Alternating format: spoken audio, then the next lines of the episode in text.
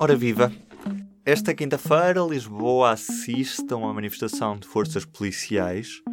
Promete-se a maior manifestação de sempre de polícias.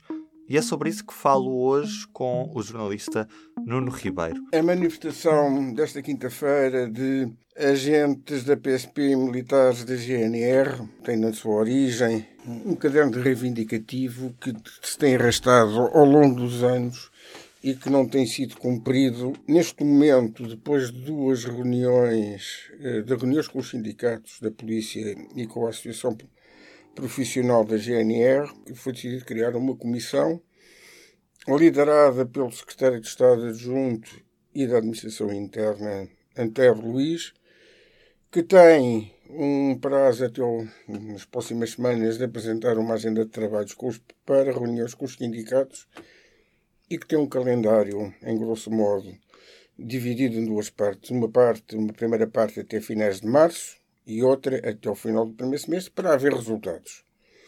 Esta manifestação já estava convocada há bastante tempo pelos sindicatos.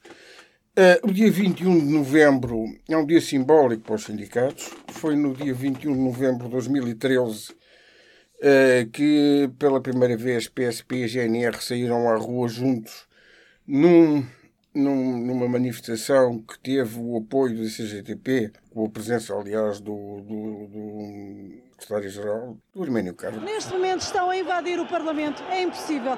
Não é impossível conter esta massa humana. As forças de segurança, neste momento, chegam às portas do Parlamento, da Assembleia da República. Era o que se esperava.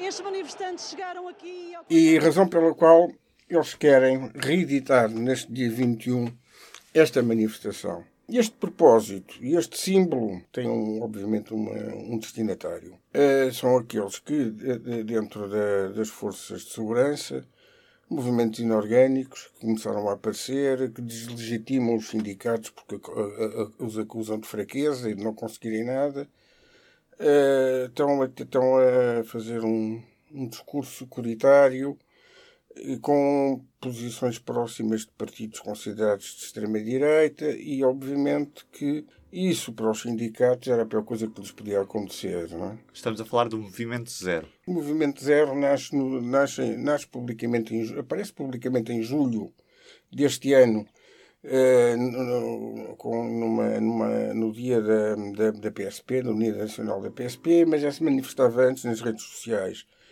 Uh, é um movimento sem rosto, sem líderes, pelo menos conhecidos, sem responsabilidades, portanto, eh, que tem um discurso muito perigoso. Diz que Portugal é um, é um viveiro do, da marginalidade, o que não é verdade.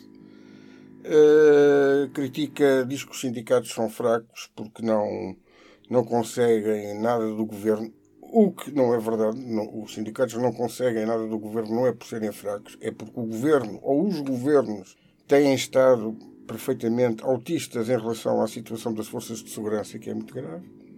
E dizem, por fim, que todo e qualquer agente da polícia que seja acusado por, por más práticas ou maus tratos é uma vítima e não é, e não é, um, e não é responsável. Portanto, eh, este, eh, este perfil de movimento e de objetivos é um discurso securitário próximo da extrema-direita, uh, e que não se pode de maneira nenhuma, num Estado democrático, admitir que exista na, nas forças de segurança, porque senão começamos, em vez de ter um grande problema, passamos a ter um problema enorme. E, e esta manifestação, como é que está a ser recebida por parte do governo?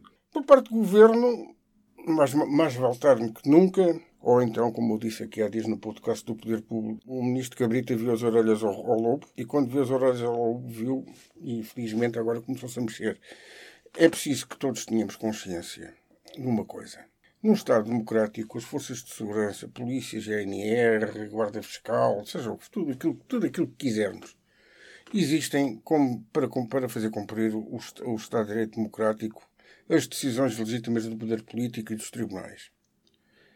É, é este o quadro. Qualquer outro quadro que apareça através de organizações inorgânicas, de justicialismos, de estilos justicialismos eh, contra uma marginalidade que é tremenda e que não é verdade. Eh, tudo isso são coisas a banir a banir, e acho que os próprios interessados nisso devem ser os, os agentes da, das forças de segurança, as suas estruturas representativas e o governo. E, sinceramente, eh, era bem bom que a cidadania estivesse muito atenta ao que se vai passar, não ao que se vai passar com estas negociações, porque não, isto não pode ficar em águas de bacalhau. A situação da, da generalidade das forças de segurança, de condições de vida salariais, é, é bastante. Eh, é, é, mais, é, é mais que dramático e humilhante. Chega a ser humilhante. E isso é complicado. Porque é na injustiça que se geram os males. O ovo da serpente é só uma questão da gente lhe criar as condições próprias ao seu desenvolvimento e ele aí aparece. E é muito, muito, muito, muito grave, muito grave que uh, tínhamos, chegado, tínhamos chegado a esta situação, que não é, não é dramática, mas é preocupante, por uh, autismo político uh, dos governos. Não apenas deste, nem do deste, que agora mal começou, ou do anterior, mas de vários. E do P24 é tudo por hoje. Bem, fica o alerta de trânsito para quem é de Lisboa. Atenção que durante a tarde vamos ter algumas artérias do centro da cidade cortadas entre o Marquês de Pombal e a Assembleia da República. Fica a minha recomendação. Use o metro. Até amanhã. O público fica no ouvido.